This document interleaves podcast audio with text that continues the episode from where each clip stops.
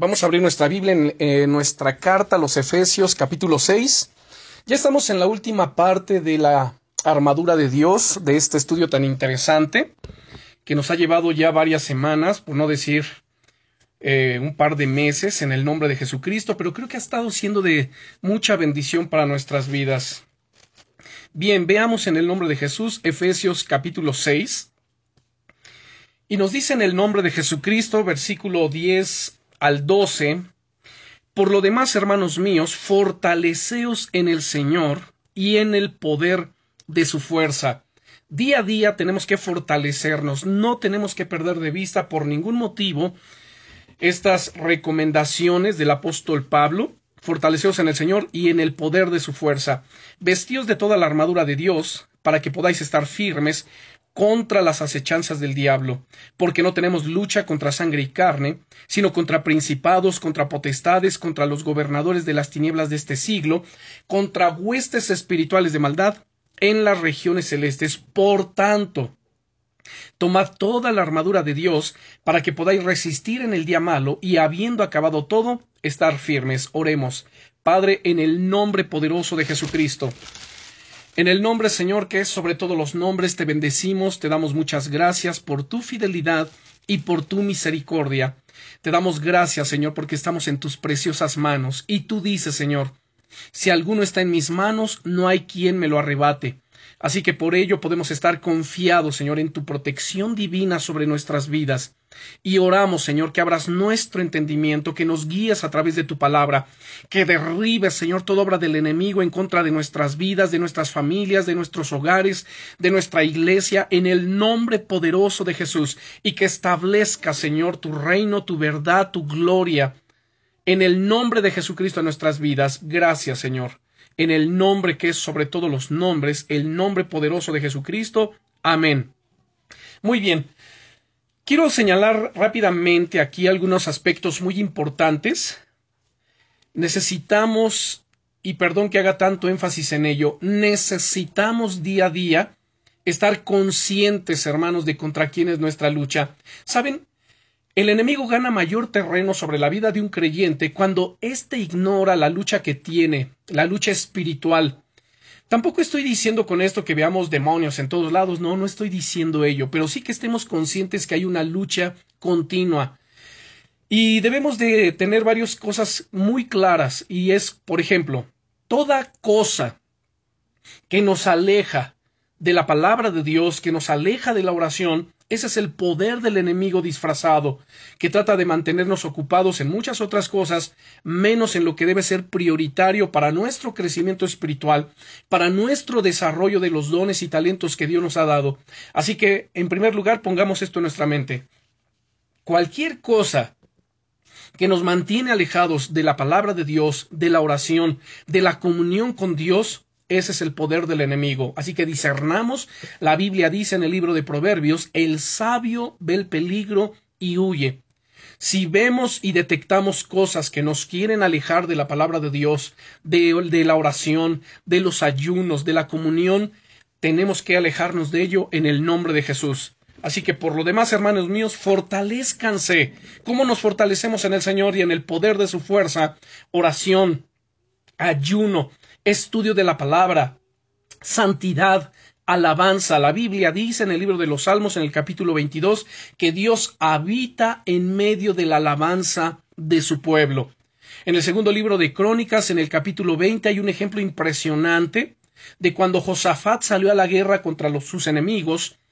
Dios les dio órdenes precisas de que en ese, eh, al menos en esa batalla, ellos no iban a pelear, lo que iban a hacer era sacar el arca de Dios, era, tocar trompetas, era alabar a Dios y decir, glorificad a Jehová, porque para siempre es su misericordia. Y entonces entonaban cánticos, alabanza, glorificaban a Dios, y Dios de una manera sobrenatural hizo que sus enemigos se, se mataran entre sí.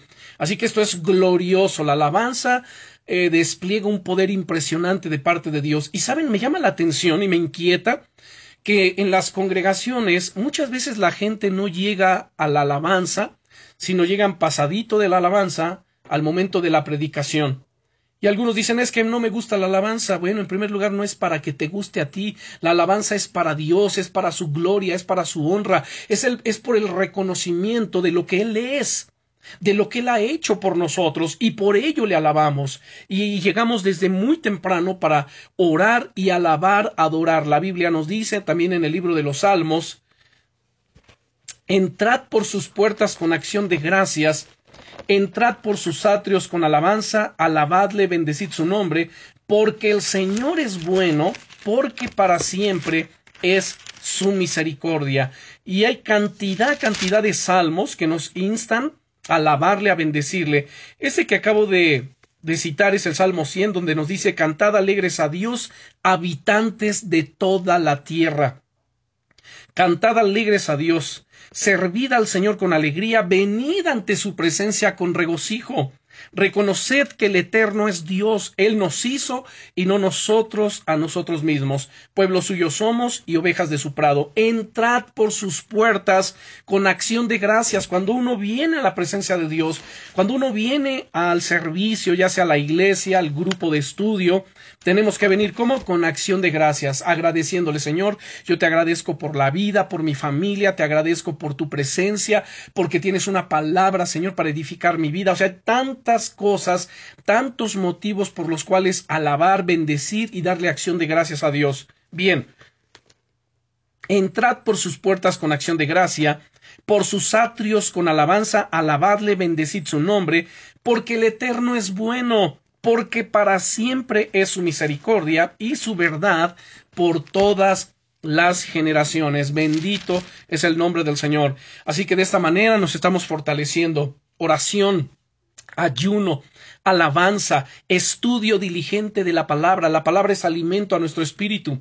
Jesús le dijo a Satanás en, Mateo capítulo 4, versículo 4, no solo de pan vivirá el hombre, sino de toda palabra que sale de la boca de Dios. Vamos a alimentar nuestro cuerpo, vamos a alimentar nuestro espíritu principalmente con qué? Con la palabra de Dios. Bien, y obviamente, con santidad, tenemos que caminar en santidad. De nada nos sirve leer la Biblia, de nada, de nada nos va a servir orar, ayunar y alabar a Dios si tenemos pecado en nuestro corazón. En el libro de los Salmos, en el capítulo 68, dice el salmista David, si en mi corazón hubiese yo mirado a la iniquidad, el Señor no me habría escuchado. Si en mi corazón hubiese yo mirado a la iniquidad, el Señor no me habría escuchado.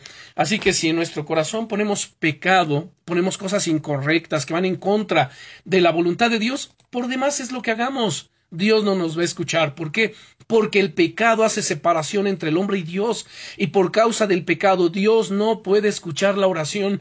Dios no va a recibir la alabanza. Dios no va a recibir ninguna cosa que se le esté ofreciendo. Así que tenemos que caminar con limpieza de corazón en el nombre poderoso de Jesucristo. En el versículo 11 nos dice vestidos de toda la armadura de Dios. No nos pongamos solamente algunas cosas de la armadura, sino tomemos toda la armadura de Dios. Ya hemos estudiado toda esta armadura ¿Para qué? Para que puedan estar firmes contra las acechanzas del diablo. Que el Señor lo reprenda en el nombre de Jesucristo. Pero este ser maligno, diabólico, perverso, ¿qué hace día tras día? Nos anda acechando.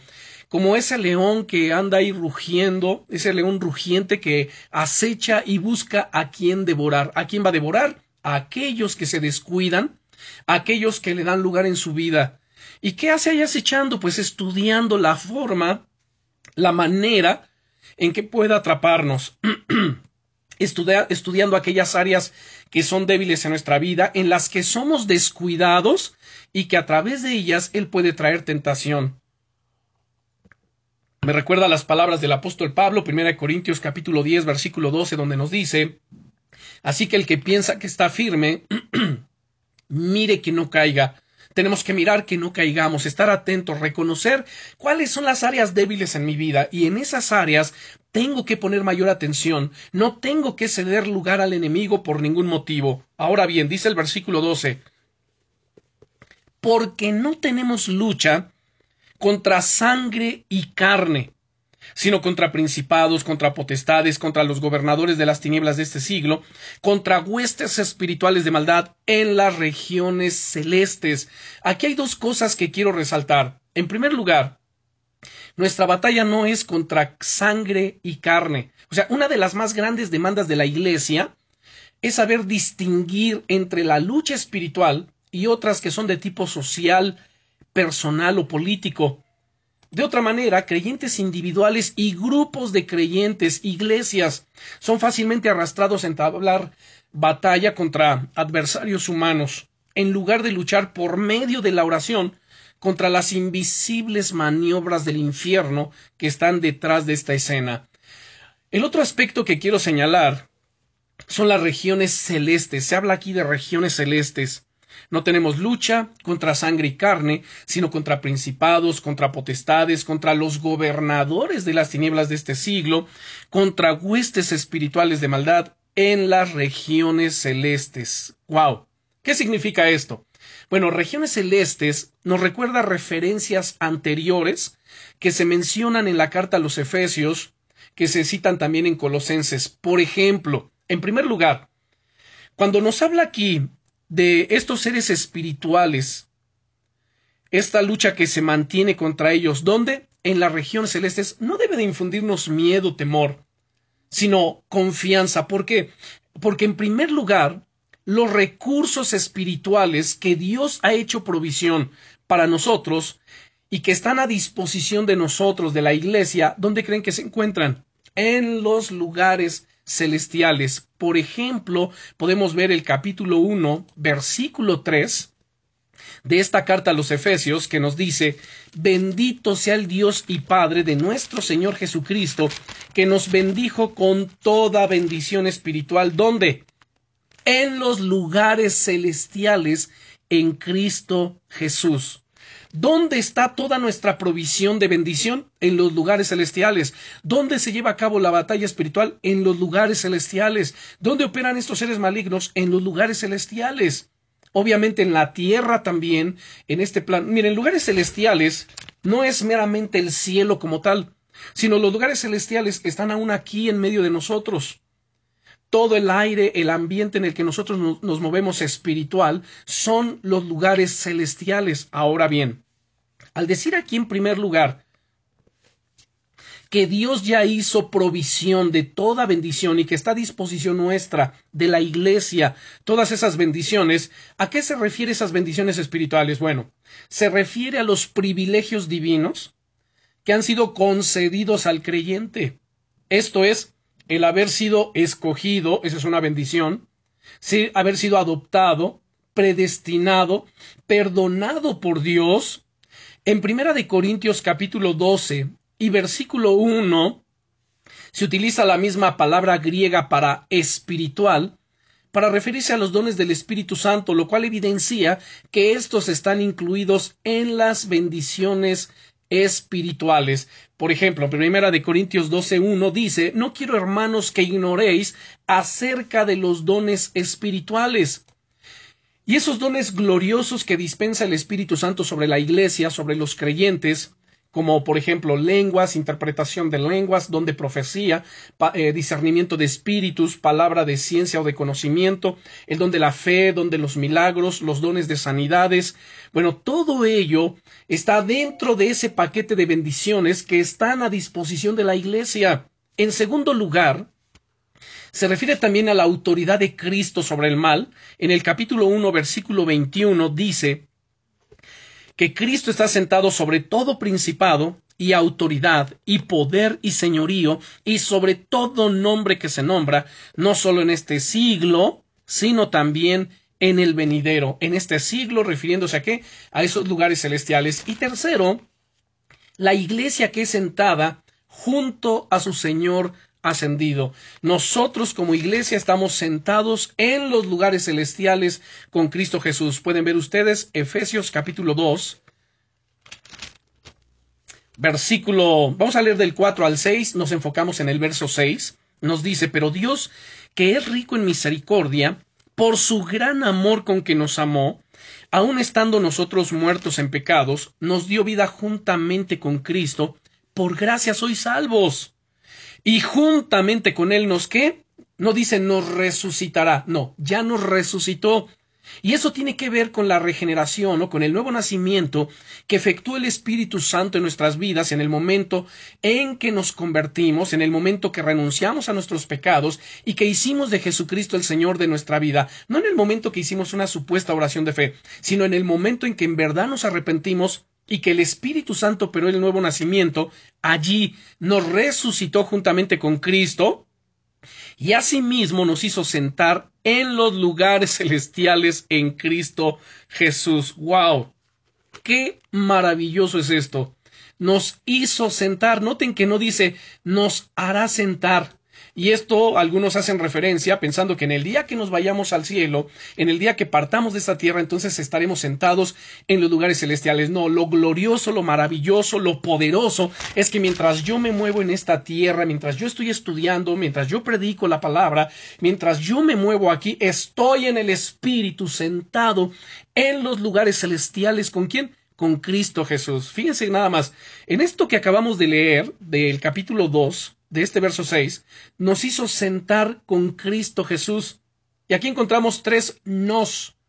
Nos encontramos en los versículos 5, donde dice, aun estando nosotros muertos, noten que nosotros muertos en pecados, nos dio vida juntamente con Cristo. Y en el verso 6 señala nuestra unión con Cristo. ¿En qué? En su resurrección, en su ascensión y en su papel actual a la diestra del Padre, a la diestra de Dios como nuestro intercesor. Y desde ese lugar de compañerismo, Él nos concede que participemos en las obras del poder de su reino. Según Colosenses capítulo 1 versículo 13 nos dice, el cual nos ha librado de la potestad de las tinieblas. Tome nota aquí, por favor. ¿Qué ha hecho Cristo con nosotros, con los salvos, con los convertidos, con los nacidos de nuevo? nos ha librado de la potestad de las tinieblas. Esto significa que el diablo y sus huestes demoníacas no tienen poder sobre nosotros. No tienen control sobre nosotros. El gran engaño es que él ha metido argumentos en las mentes de algunos creyentes para hacerles creer que Él tiene control, que Él tiene dominio, que Él los controla. No, no es así. Jesucristo nos ha librado de la potestad de las tinieblas y trasladado o Dios nos ha librado de la potestad de las tinieblas y trasladado al reino de su amado Hijo Jesucristo. Y nos ha dado poder, nos ha dado autoridad. Por eso el Señor Jesucristo, una vez que resucitó en Marcos capítulo 16, en el versículo 17, dice el Señor Jesucristo, y esto quiero también que tome nota, estas señales seguirán a los que creen en mi nombre, dice Jesús echarán fuera demonios, hablarán nuevas lenguas, eh, tomarán en las manos serpientes, y si bebieren cosa mortífera no les hará daño, sobre los enfermos pondrán sus manos y sanarán.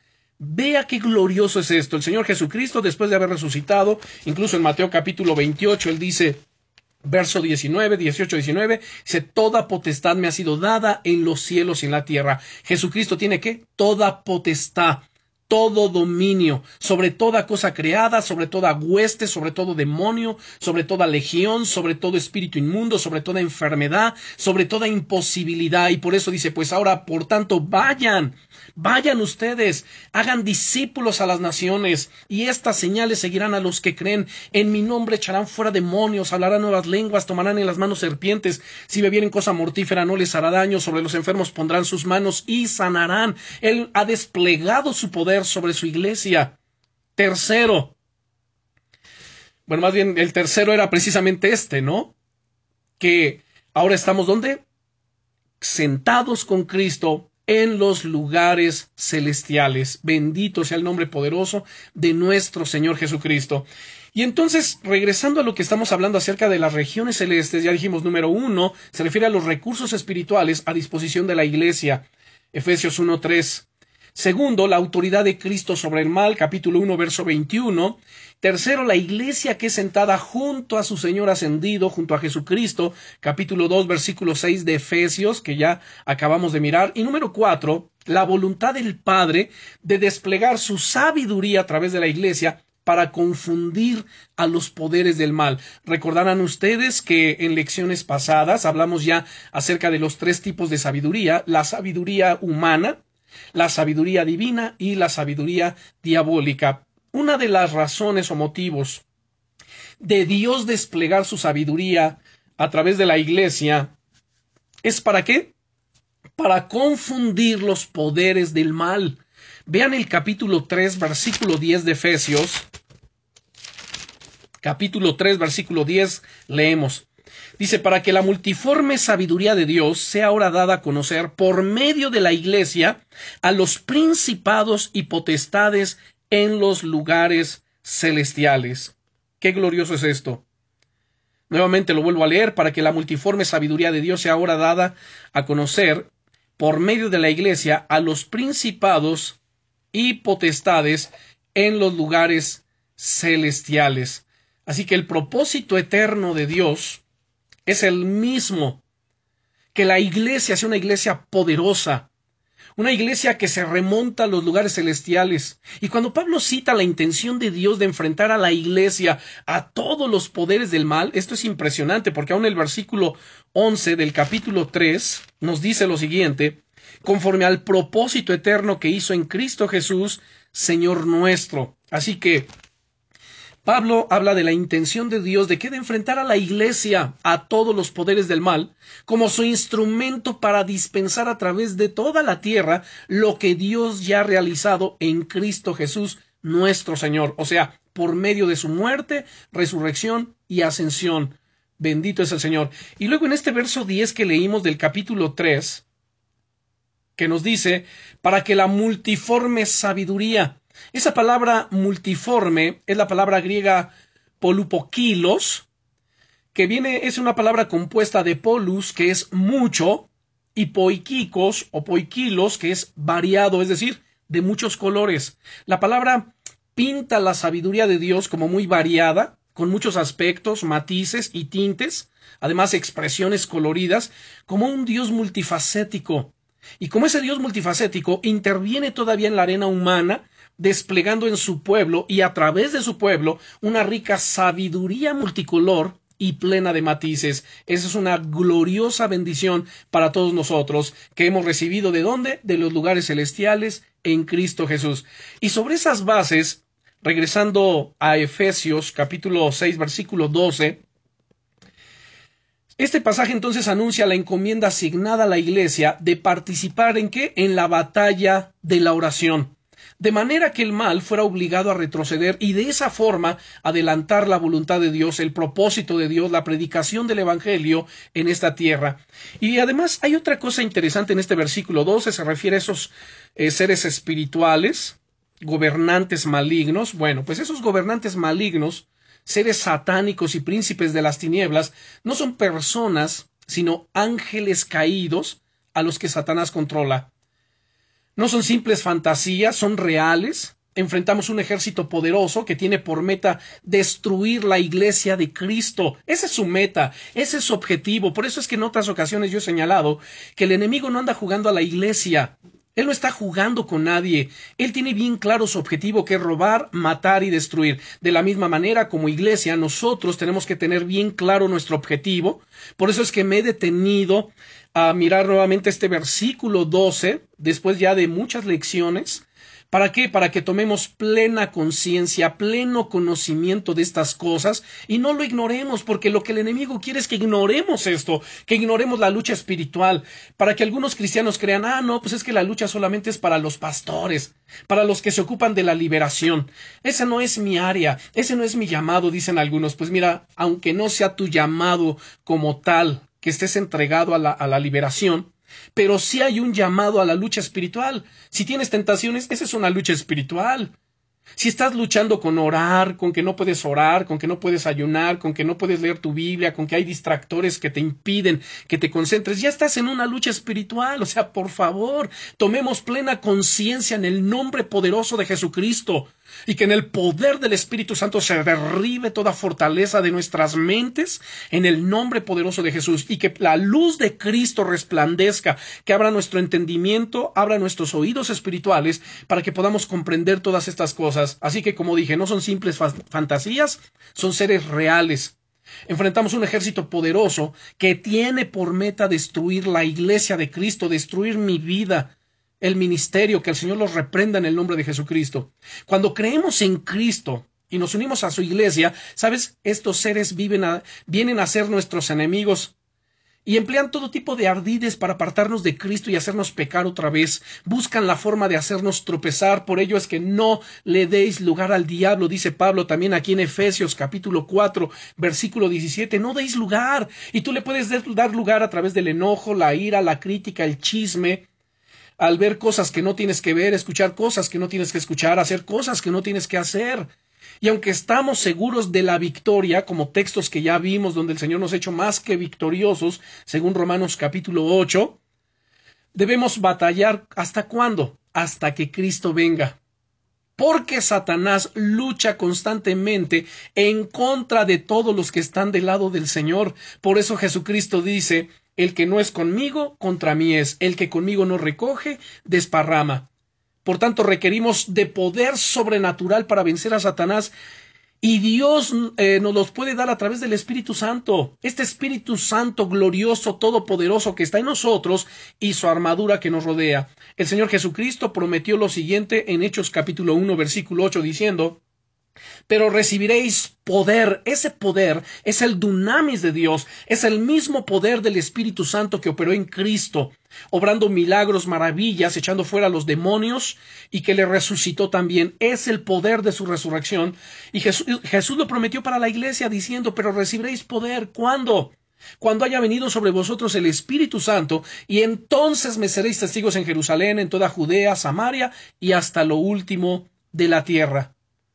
Ahora quiero decirles algo, si alguno de ustedes se siente desanimado, no puede orar, no ha podido salir adelante, al término vamos a orar, vamos a cancelar y reprender en el nombre de Jesucristo toda oposición demoníaca. Pero si se sienten desanimados, recuerden las palabras que Jesús le dio a Pedro en Mateo capítulo 16 y versículo 18, diciéndole, sobre esta roca edificaré mi iglesia, y las puertas del Hades, las puertas de la muerte, las puertas del infierno no prevalecerán contra ella. ¿Se dan cuenta? Las puertas del infierno. O sea, ¿tenemos lucha? Sí.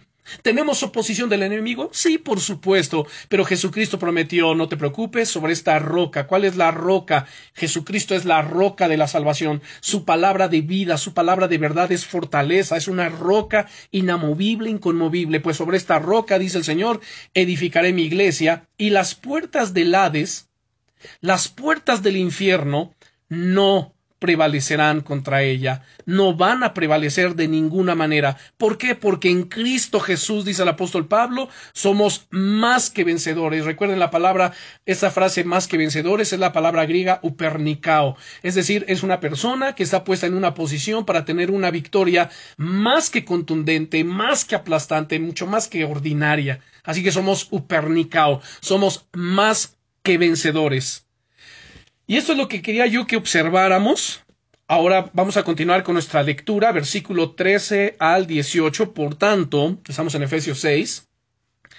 Tomad, después de haber entendido contra quién es nuestra lucha, después de estar conscientes que no es contra sangre y carne, después de entender que hemos sido sentados en los lugares celestiales con Cristo Jesús y que Dios ha, hecho ha desplegado su poder y autoridad sobre nuestras vidas para vencer toda fuerza del enemigo. Muy bien, pues una vez habiendo entendido esto, nos dice el 13, por tanto, tomad toda la armadura de Dios, para que podáis resistir en el día malo, y habiendo acabado todo, estad firmes. Ojo aquí, al decirnos en el versículo 13, y tome nota, por favor, dice para que podáis resistir. ¿Por qué tenemos que tomar toda la armadura de Dios para que podamos resistir? La palabra resistir en el griego es la palabra antistemi. Y antistemi podamos, podemos compararlo con antihistamina, que es una palabra compuesta de anti, que es contra, y istemi, que es resistencia. Este verbo sugiere oposición vigorosa, resistencia valiente, por ello el Señor le habló a Josué capítulo 1 versículo 9 diciéndole, mira que te mando que te esfuerces y seas valiente. En el griego antistemi, haz una resistencia valiente, no temas ni desmayes, porque el Señor tu Dios estará contigo a donde quiera que vayas. Habrá circunstancias, situaciones que nos tratarán de amedrentar, de intimidar. Sí, por supuesto, por eso dicen, no temas, no desmayes, porque el Señor tu Dios estará contigo donde quiera que vayas. Así que antistemi, resistamos. Quiere decir además colocarse frente a frente contra un adversario. Ya vimos también aquí mismo en Efesios cómo es que el Señor enfrenta a su iglesia contra las huestes demoníacas. Y el Señor lo hace confiado en que, en que ha desplegado sobre nosotros poder y autoridad. Tenemos al Espíritu Santo de Dios, el mismo Espíritu Santo que habitó en Cristo, el mismo Espíritu Santo con su mismo poder que le resucitó de los muertos, de los muertos, perdón. Y la misma promesa del Señor que dijo estas señales seguirán a los que creen. Esas señales nos tienen que seguir. Yo no ando buscando señales, las señales me siguen. ¿Y cuáles son esas señales? En mi nombre, dijo Jesús en el nombre de Jesucristo echarán fuera demonios. Tenemos que expulsarlos en el nombre de Jesucristo. No los consientas. Hablarán nuevas lenguas. Tomarán en las manos serpientes y bebieren cosa mortífera no les hará daño. Sobre los enfermos pondrán sus manos y estos sanarán en el nombre poderoso de Jesucristo. Así que antistemia es también que colocarse frente a frente contra un adversario mantenerse uno en su terreno, mantente en tu terreno, no te salgas, no andes pisando terrenos del enemigo, no andes en lugares a donde Dios no te ha llamado. Antistemi nos dice que con la autoridad y las armas espirituales que nos son concedidas podemos resistir a las fuerzas del mal en el nombre poderoso de Jesucristo de Nazaret. Bien. Luego nos dice, versículo 14, Estad pues firmes, ceñidos vuestros lomos con la verdad, y vestidos con la coraza de justicia. Esto ya lo estudiamos, ya lo hemos explicado, ya no me voy a detener hasta que lleguemos al verso 18. Y calzados los pies con el apresto del Evangelio de la paz, sobre todo tomad el escudo de la fe con que podáis apagar todos los dardos de fuego del maligno, y tomad el yelmo de la salvación y la espada del Espíritu que es la palabra de Dios, orando en todo tiempo con toda oración y súplica en el Espíritu y velando en ello con toda perseverancia y súplica por todos los santos. Bien, en nuestra lección anterior ustedes recordarán que estuvimos hablando acerca de la primera parte de este versículo 18 que es orando en todo tiempo. Expliqué a qué se refiere aquí orando en todo tiempo que su equivalente es Primera de Tesalonicenses capítulo 5 verso 17, donde nos dice orad sin cesar todo el tiempo, en todo momento, en todo lugar, donde quiera que vayamos, tenemos que estar ¿qué? en oración elevando oraciones en nuestra mente. Estamos conversando con alguien, la persona está conversando y aquí en la mente estamos orando. Los que hablamos en lenguas, es importante que usemos nuestras lenguas, dice el apóstol Pablo en Primera de Corintios capítulo 14 eh, que el que habla en lenguas a sí mismo se edifica. Y él en el verso 18 del capítulo 14 de 1 Corintios dice, yo doy gracias a Dios que hablo en lenguas más que todos vosotros. Entonces el apóstol Pablo, él ejercitaba continuamente sus lenguas, pero ojo, también aquí tenemos que tener mucho cuidado, y esto lo expliqué y ahondé en ello en nuestro estudio que tenemos los jueves por la mañana, no lo tengo en Zoom, eso ya lo tenemos de manera presencial. Y que además, bueno, se les ha hecho la invitación. Y ahí expliqué que el apóstol Pablo pone orden en cuanto al hablar en lenguas. No podemos andar hablando lenguas indiscriminadamente donde quiera, de manera audible. Dice el apóstol Pablo que si vamos a hablar en lenguas, digamos en público, particularmente en una reunión en la iglesia, él dice, esto lo van a hacer si hay interpretación de lenguas, si hay alguien que la interprete para que todos sean edificados. Pero si no hay intérprete, dice entonces calle, calle en la congregación y hable para sí. ¿Qué significa hable para sí? Hable en muy en silencio, en voz silente, es más aquí en el pensamiento, hable en lenguas o en su casa donde nadie más lo escuche, porque dice además si entran inductos y los oyen hablar en lenguas, no van a decir que ustedes están locos. ¿Cuánta gente no dice, ay, no, esos están locos, hablan bien raro? Ellos no dicen, eh, la gente no dice porque no sabe, no, dice, ah, pues están hablando en lenguas, dice, no, están bien locos, ah, hablan bien raro allí, yo ya no voy. Eso lo he escuchado cantidad de veces. Entonces Pablo viene a poner orden. si hay intérprete, hablen en lenguas. Si no hay intérprete, cállense. No hablen en lenguas, háganlo en su casa. Y aún Pablo dice, yo doy gracias a Dios que hablo en lenguas más que todos ustedes, pero en la congregación prefiero hablar cinco palabras con mi entendimiento para enseñar también a otros, para edificarlos, que diez mil palabras en lengua desconocida, donde el que me oye, pues voy a ser como un extranjero para él, porque no va a saber decir el amén, o sea, sean sabios, dice, en la manera de pensar pero sean maduros en la malicia, o sea, seamos sabios, sensatos en el nombre poderoso de Jesucristo. Bien. Y miramos entonces el versículo 18, como les decía, ya hablamos la primera parte, que es orando en todo tiempo, con toda oración. Ya hablamos ahorita acerca de las lenguas. Es importante orar en lenguas, hablar en lenguas, en el nombre poderoso de Jesucristo. Bien, Vamos a mirar luego la siguiente parte que nos dice, con toda oración y súplica en el Espíritu y velando en ello con toda perseverancia y súplica por todos los santos. Bien, la primera, esta parte que vamos a mirar hoy, hasta donde el Señor nos permita ver, es toda oración. ¿Qué significa? Bueno, literalmente es cualquier tipo o cualquier orden de oración, oración de acción de gracias, de intercesión, la oración personal, la oración privada, la oración de dos, hay cantidad. Y la oración es el método específico con que se libra la batalla espiritual. La oración es en sí la batalla espiritual. Cuando uno está orando, o sea, cuando tú comienzas a orar, ya estás en la batalla espiritual. Si se han dado cuenta, ¿cuántas veces vas a orar? Inmediatamente vienen distractores. Empieza a sonar el teléfono, comienzan a llamar a la puerta, eh, la familia, alguien, alguien comienza a venir a tu vida y para distraerte. La persona muchas veces o la gente no se da cuenta que están siendo usados, pero es el enemigo detrás de la escena. ¿Para qué? Para desviarte del propósito de la oración, del propósito de, la, de estudiar la palabra de Dios. Así que la oración es en sí la batalla espiritual. Tú empiezas a orar y ya estás en la batalla espiritual. La oración además debe incluir una súplica en el espíritu que es una frase lucida en Romanos capítulo 8 versículos 26 y 27 y en Judas versículo 20. Vamos a ver estos pasajes, pero lo que vamos a hacer es no solamente leerlos, sino lo que hemos estado haciendo, vamos a desmenuzarlos en el nombre de Jesucristo, vamos a extraer toda la enseñanza, todo el conocimiento, vamos a explicarlos y tratar de entenderlos cabalmente. Empezamos por Romanos capítulo 8 versículos 26 y 27. Abramos nuestra Biblia, Romanos capítulo 8. versículos 26 y 27 le damos lectura, dice, y de igual manera el Espíritu. Noten Espíritu con E mayúscula para referirse al Espíritu Santo. Cada que ustedes encuentren en la Biblia Espíritu con E mayúscula, se refiere al Espíritu Santo o Espíritu de Dios, Espíritu del Eterno, Espíritu de Cristo, el Espíritu Santo.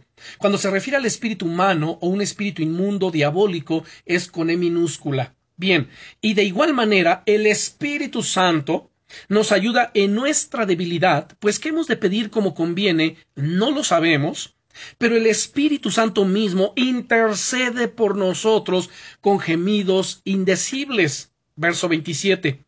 Mas el que escudriña los corazones sabe cuál es la intención del Espíritu, porque conforme a la voluntad de Dios intercede por los santos. Bien, vamos a explicar estos versículos. La palabra griega traducida como ayuda, porque dice en el verso 26, y de igual manera, el Espíritu nos ayuda. La palabra griega traducida como ayuda se usa también en Lucas capítulo 10, versículo 40. Recordarán ustedes donde Marta, hermana de Lázaro, le pide a María que le ayude. Ese término no indica que el Espíritu va a orar en lugar nuestro, sino que se nos une para hacer más efectivas nuestras débiles oraciones. Algunos interpretan los gemidos como emitidos por el Espíritu Santo, debido a que el texto dice que el Espíritu los usa para interceder por nosotros. Otros consideran que Pablo se refiere a gemidos nuestros, debido a varias razones. Por ejemplo, el versículo 23 22 y 23, en este Romanos 8, leámoslo por favor, dice el 22 y 23, porque sabemos que toda la creación gime a una, y aún está con dolores de parto hasta ahora, y no solo ella, sino que también nosotros mismos, que tenemos las primicias del Espíritu, nosotros también gemimos dentro de nosotros mismos, esperando la adopción, la redención de nuestros cuerpos. Entonces, este verso 23 dice que nosotros gemimos. Y tales gemidos que parecen indicar cierto grado de desesperación y angustia, se entienden en el caso de las criaturas. Nuevamente vuelvo a leer versículos 22 y 23 porque sabemos que toda la creación que gime a una y a una está con dolores de parto hasta ahora y no solo ella sino que también nosotros mismos eh, que tenemos las primicias del Espíritu, nosotros también gemimos dentro de nosotros mismos, esperando la adopción, la redención de nuestro cuerpo. Noten aquí, son nuestros gemidos, no los gemidos del Creador, y esta afirmación entonces nos explica el versículo 26, el cual dice que el Espíritu nos que nos ayuda, no que nos reemplaza en nuestras oraciones. El Espíritu Santo nos ayuda, es como si yo quiero mover un objeto pesado, digamos un, eh, mi escritorio. Yo solo no lo voy a mover, necesito a alguien que se ponga, que se coloque del otro extremo, yo en el otro extremo, y entonces lo levantamos juntos. Él me ayuda. Solo no ni tampoco le digo, oye, ayúdame, pero yo no, yo me cruzo de brazos y él solo lo va a mover. No, no es así. Me ayuda. Entonces el Espíritu Santo nos ayuda, no nos, no nos reemplaza, sino que simultáneamente, en el momento que yo estoy orando, el Espíritu Santo se une a mí para orar con gemidos indecibles. Toma mis gemidos, toma esa, esa tensión, esa pasión, ese fervor de mi corazón y me ayuda a orar. La palabra gemimos esos, esos gemidos, viene de la palabra griega stenazo. Y estenazo quiere decir suspirar, murmurar, cavilar, orar inaudiblemente, gemir, como cuando uno está en angustia y gime dentro de, dentro de uno mismo. Orar inaudiblemente en silencio, solamente se oye como quejidos. Fíjese qué impresionante es esto. Por ello es que nos dice, nuevamente vuelvo a leer Efesios 6, 18, orando que en todo tiempo, ¿cómo tenemos que orar en todo tiempo? Con todo tipo de oración, con toda oración y súplica en el Espíritu, y velando en ello con toda perseverancia y súplica por todos los santos. Ahora, también hay otra palabra que quiero comentar aquí, y es la palabra indecible. Vamos a mirar nuestro versículo 26 y de igual manera el Espíritu nos ayuda en nuestra debilidad. Somos débiles. A veces dice, pues, ¿qué hemos de pedir como conviene? No lo sabemos. Y eso era Pablo, imagínense ustedes y yo. A veces no sabemos cómo pedir en determinada situación, pero ahí es donde se nos une el Espíritu Santo y nos ayuda en nuestra debilidad. Dice, pero el Espíritu mismo intercede por nosotros con gemidos indecibles. La, la expresión indecible no, necesariamente significa silente, sino que más bien quiere decir imposible de poner en palabras.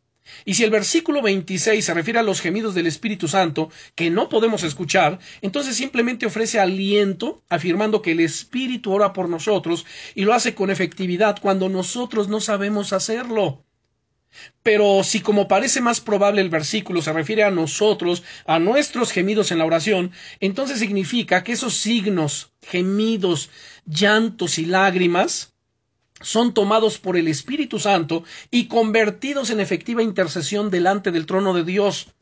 En Hebreos capítulo 5 versículo 7 nos habla acerca del Señor Jesucristo, de sus tiempos de oración, de su tiempo de intercesión, de cómo Él gemía de cómo él oraba, cómo él intercedía delante del Padre.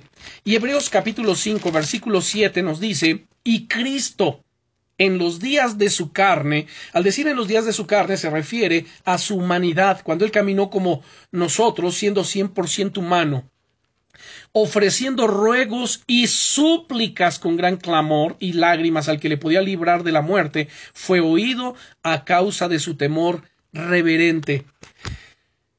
Volviendo a nuestro versículo 26 de Romanos 8, Pablo nos está hablando en términos generales de la vida de oración de los cristianos y no discute específicamente la cuestión de hablar en lenguas, que algo que ya señalé con anterioridad.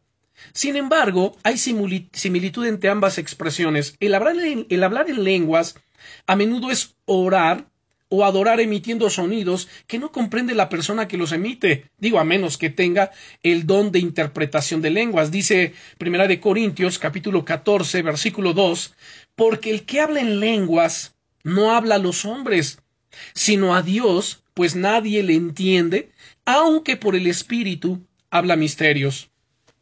Y ambas modalidades de lenguaje se deben a qué? A la actividad del Espíritu Santo en nosotros. En Hechos capítulo 2 y versículo 4, notemos, veamos aquí la actividad, la operación poderosa del Espíritu Santo obrando en las vidas de los creyentes. Hechos capítulo 2 y versículo 4 nos dice lo siguiente. y fueron todos llenos, perdón, Hechos Sí. Hechos 2, vamos a leer desde el versículo 1 al 4. Dice, cuando llegó el día de Pentecostés, estaban todos unánimes juntos.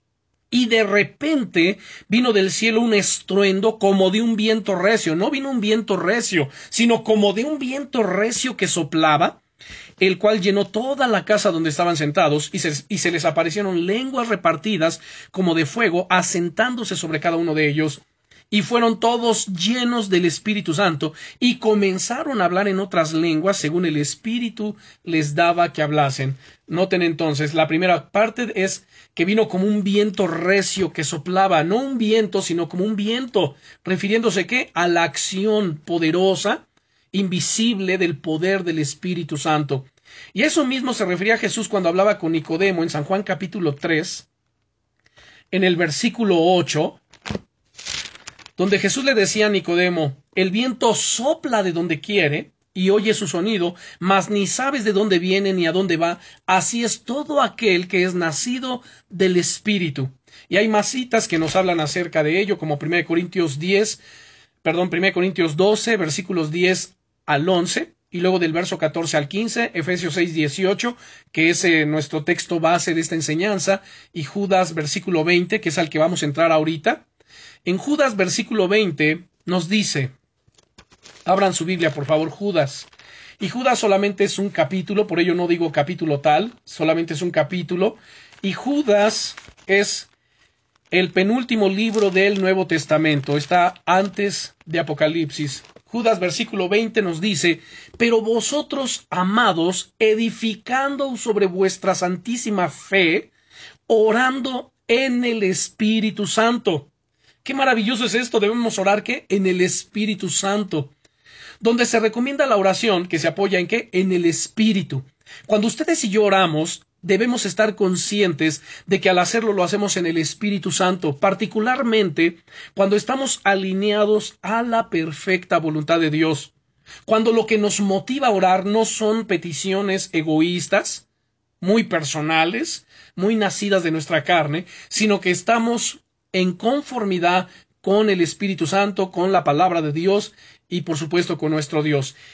En Primera de Corintios capítulo 14, vamos a abrir nuestra Biblia, Primera de Corintios capítulo 14, versículos 14 y 15, nos dice lo siguiente, Primera de Corintios 14, versos 14 y 15, porque si lloro en lengua desconocida, mi espíritu ora. Noten aquí, cuando estamos orando en lenguas, ¿Qué es o quién es quien está orando? Es nuestro espíritu. Mi espíritu ora, pero mi entendimiento queda sin fruto. ¿Y por qué queda sin fruto? Porque si no hay interpretación de lenguas, no entiende lo que está orando o lo que está hablando, aunque por el Espíritu está hablando misterios. Dice el verso 15, ¿qué pues? Oraré con el Espíritu, pero oraré también con el entendimiento. Cantaré con el Espíritu, pero cantaré también con el entendimiento. Regresamos a nuestro capítulo 6, versículo 18 de Efesios. Regresamos a Efesios 6, 18. Orando en todo tiempo, con toda oración y súplica en el Espíritu, y velando en ello con toda perseverancia y súplica por todos los santos. Vamos a mirar esta última frase, súplica por quién? Por todos los santos significa orar por los creyentes en Cristo, también orar por todos los cristianos que conoces y por la iglesia alrededor del mundo. En Primera de Corintios, capítulo 1, versículo 2, vamos a explicar quiénes son estos santos. Miren.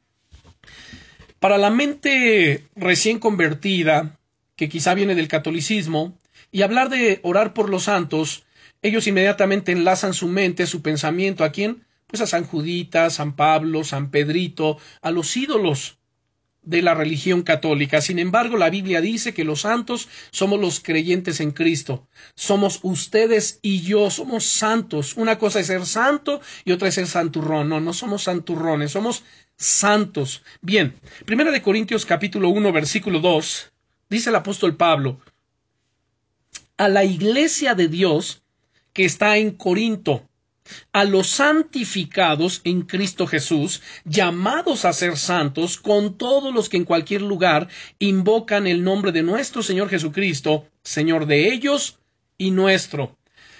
El apóstol Pablo le está hablando a los hermanos, a la iglesia de Corinto, ¿y cómo les llama?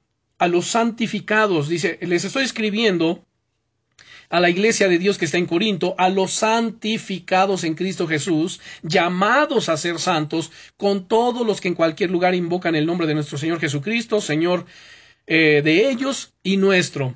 Pablo aquí nos está presentando la doctrina de la santificación. Además, dentro de la doctrina de la santificación está lo que es lo que conocemos como la santificación o la santidad eh, común y la santidad práctica. Voy a explicarlos. La primera, a los santificados, se refiere a la santificación común. ¿Por qué común? Pues porque nos es común en virtud de nuestra unión con Cristo. Y agrega después llamados a ser santos. Llamados a ser santos habla de la santificación práctica, donde cada día, cada creyente es responsable de santificarse, es decir, de apartarse del pecado, de consagrarse y dedicarse para Dios. Expliquemos esto. Miren, la palabra santificados, que es la primera, dice a los santificados en Cristo Jesús, es la palabra griega agiaso. Agiaso que proviene de agios, que es hacer santo. Entonces, agiaso es ser santo ceremonialmente, significa purificar, consagrar, mentalmente significa venerar, eh, ser santo. Y luego dice llamados a ser santos. La palabra santos es agios y agios viene y se deriva de la palabra hagos, que es una cosa terrible.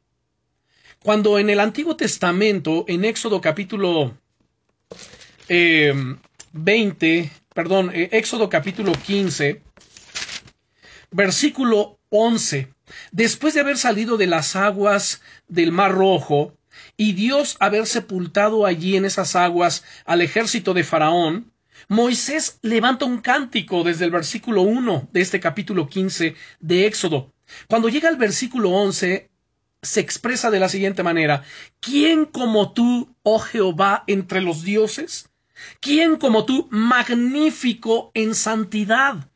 Terrible, noten la palabra, terrible en maravillosas hazañas, hacedor de prodigios. Hagos habla de cosa terrible. Agios habla de algo que es sagrado, físicamente es puro, moralmente sin culpa, ceremonialmente consagrado, santísimo, santo.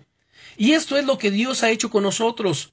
Ser santo significa ser limpio, ser puro, la sangre de Jesucristo nos ha limpiado de todo pecado, pero también significa ser consagrado, ser apartado, ser dedicado. Entonces nosotros hemos sido limpiados por la sangre de Jesucristo, hemos sido santificados en Cristo Jesús, llamados a ser santos para separarnos del pecado, pero también consagrados, dedicados. Nos consagramos y nos dedicamos cada día a quién? A Dios, a Jesucristo, al Espíritu Santo para estudiar la palabra, para entender su palabra, para vivir nuestra vida cristiana de manera victoriosa, de tal manera que Dios se pueda glorificar en nosotros, que nos pueda usar para su gloria, para su honra, que su poder pueda operar en nuestras vidas sin límite. Dios es el Dios infinito, Dios es el Dios todopoderoso, Dios es el Dios glorioso. La palabra para santo en el Antiguo Testamento es la palabra kadosh, y kadosh significa también ser limpio, ser puro, ser santo. La Biblia dice, porque tú eres santo en el, en el Salmo versículo, en el Salmo 22. Vayan conmigo al Salmo 22. Y ese es uno de los atributos gloriosos de nuestro Señor, santo. Dice el versículo, el capítulo 22, versículo 3. Salmo 22, versículo 3, pero tú eres santo, Tú que habitas entre las alabanzas de Israel, tú, Señor, eres santo. He explicado, porque estoy entre semana compartiendo, dando el estudio de los atributos de Dios, y hemos explicado que una de las razones para estudiar, para entender los atributos de Dios, es para conocerle mejor a Él. Y para no sobreenfatizar un atributo por encima de los demás, como por ejemplo, la gente y muchos cristianos sobreenfatizan el atributo del amor y todo el tiempo Dios es amor, Dios es amor, Dios es amor. Y es cierto, Dios es amor. Pero Dios no solamente tiene amor, porque Él es el amor en sí mismo, Él es amor. Pero antes de ser amor, Dios es santo. Y su santidad hace perfecto su amor. La santidad de Dios hace perfectos todos sus demás atributos. Dios es santo y cuando Dios se presenta desde el Antiguo Testamento hasta el Nuevo Testamento, saben, Dios no se presenta como el Dios de amor, Dios se presenta como santo. Es más, pueden ustedes mirar en Isaías capítulo 6 y tomen nota de lo que vamos a leer aquí. En el año que murió el rey Usías, Isaías capítulo 6 versículo 1 nos dice, en el año en que murió el rey Usías, vi yo al Señor, sentado sobre un trono alto y sublime, y sus faldas llenaban el templo. Por encima de él había serafines, cada uno tenía seis alas, con dos cubrían sus rostros, con dos cubrían sus pies, y con dos volaban. Y el uno al otro daba voces diciendo, Amor, amor, amor es el Señor, Dios Todopoderoso. No. Si leemos bien, nos dice, y el uno al otro daban voces diciendo, Santo, Santo, Santo. No solamente decían Santo una vez, Él es tres veces Santo. Santo, santo, santo, Jehová de los ejércitos, toda la tierra está llena de su gloria. Y cuando llegamos a Apocalipsis capítulo 4, porque entonces alguien, un indocto, quien no estudia diligentemente la Biblia puede incurrir en lo siguiente. Ah, bueno, sí, yo entiendo que Él es santo, santo, santo, pero eso es en el Antiguo Testamento. En el Nuevo Testamento, en primera de Juan 4.8 dice Dios es amor. Sí, una sola vez. Dios es amor. Pero volvemos a mirar a estos seres angelicales en el capítulo 4 de Apocalipsis. Por favor, vayan conmigo. Démosle lectura desde el versículo 1 y vamos a llegar al verso 8. Dice aquí, después de esto miré y aquí una puerta abierta en el cielo, y la primera voz que oí como de trompeta hablando conmigo dijo, Sube acá, y yo te mostraré las cosas que sucederán después de estas. Y al instante estaba yo en el espíritu, y he aquí un trono establecido en el cielo, y en el trono uno sentado, y el aspecto del que estaba sentado era semejante a piedra de jaspe y de cornalina, y había alrededor del trono un arco iris semejante al aspecto, en aspecto a la esmeralda, y alrededor del trono había veinticuatro tronos, y vi sentados en los tronos a veinticuatro ancianos, vestidos de ropas blancas, con coronas de oro en sus cabezas, y del trono salían relámpagos y truenos y voces, y delante del trono ardían siete lámparas de fuego, las cuales son los siete espíritus de Dios. Y delante del trono había como un mar de vidrio semejante al cristal, y junto al trono y alrededor del trono cuatro seres vivientes llenos de ojos delante y detrás. Estos seres vivientes, estos cuatro, son los mismos seres vivientes que vimos en Isaías capítulo 6. Y el primer ser viviente era semejante a un león, y el segundo era semejante a un becerro, el tercero tenía rostro como de hombre, y el cuarto era semejante a un águila volando. Y los cuatro seres vivientes tenían cada uno seis alas, y alrededor y por dentro estaban llenos de ojos, y no cesaban día y noche de decir, Santo, Santo, Santo es el Señor Dios Todopoderoso, el que era, el que es y el que ha de venir. Vea nada más. Tanto en el Antiguo Testamento como en el Nuevo Testamento, Dios sigue siendo qué? Santo, santo, santo. Y la Biblia dice en Primera de Pedro, capítulo 1, versículo 15, sino como aquel que os llamó es santo, sed también vosotros santos en toda vuestra manera de vivir, no solo cuando te congregas, no solo cuando ayunas, no solo cuando oras o lees la Biblia, o cuando te toca predicar, compartir la palabra o dar testimonio o alabar a Dios, sino en toda tu manera de vivir, en el trabajo, el colegio, el negocio, eh, en tu casa, con tus amigos, con familiares, en lo secreto, en público, en todo, en toda tu manera de vivir. Sé santo, dice el Señor. Verso 16, porque escrito está, Sed santos porque yo soy santo. ¿Quiénes son santos? Los que hemos sido santificados, lavados, purificados con la sangre del Cordero.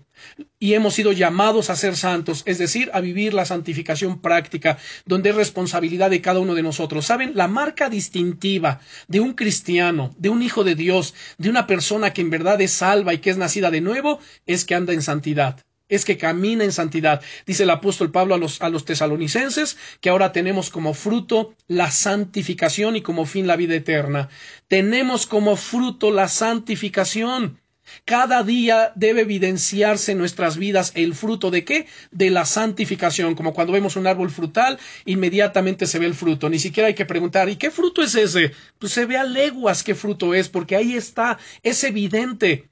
Si en una persona que se dice cristiana no se ve el fruto de la santificación en él o en ella, pues es de dudar o poner en duda su salvación.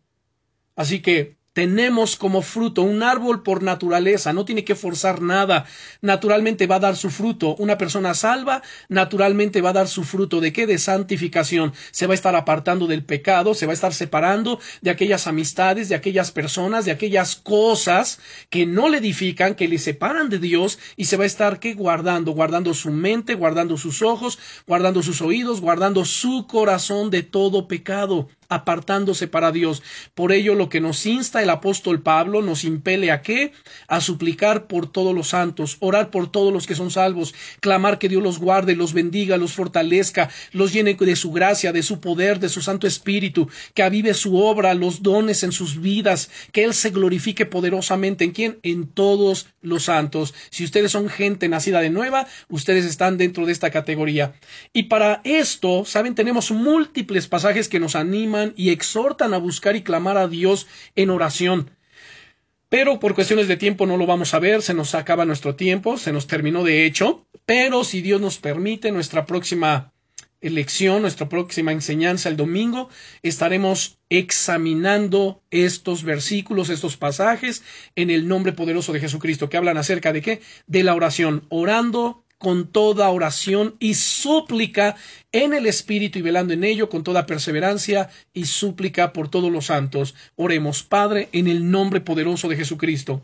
Te damos gracias, Rey Eterno, te bendecimos por tu fidelidad, por tu misericordia, por la enseñanza por hablarnos, glorioso Señor. Gracias en el nombre de Jesús por edificar nuestra vida, edificar nuestra fe, por fortalecernos, por abrir nuestro entendimiento, por darnos sabiduría e inteligencia, comprensión en tu palabra.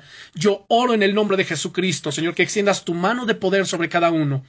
Si alguien está desanimado, desalentado, está teniendo luchas fuertes, Señor, que le impiden perseverar, en el nombre poderoso de Jesucristo toma autoridad y se derriba ahora toda fortaleza del enemigo. Todo poder del enemigo es roto, es quebrantado en el nombre poderoso de Jesús. Se cae, se derriba toda fortaleza, todo lo que se opone al conocimiento de Dios, todo lo que se opone a sus oraciones, a su perseverancia, lo derribo en el nombre de Jesucristo. Rompo toda cadena, toda atadura, toda opresión, obra del enemigo. En el nombre poderoso de Jesucristo, que todo demonio y espíritu inmundo que está fastidiando tu vida, le ordeno ahora, en el nombre de Jesús suelta su vida. En el nombre de Jesucristo suelta su hogar, su familia, su matrimonio, sus finanzas, su ministerio, su búsqueda de Dios en el nombre poderoso de Jesucristo. Señor, derrama tu gloria, derrama tu presencia sobre eh, sus vidas, guardándoles, protegiéndoles, asistiéndoles, Señor, en todas las cosas y llevándoles, glorioso Señor, al cumplimiento de tu propósito eterno,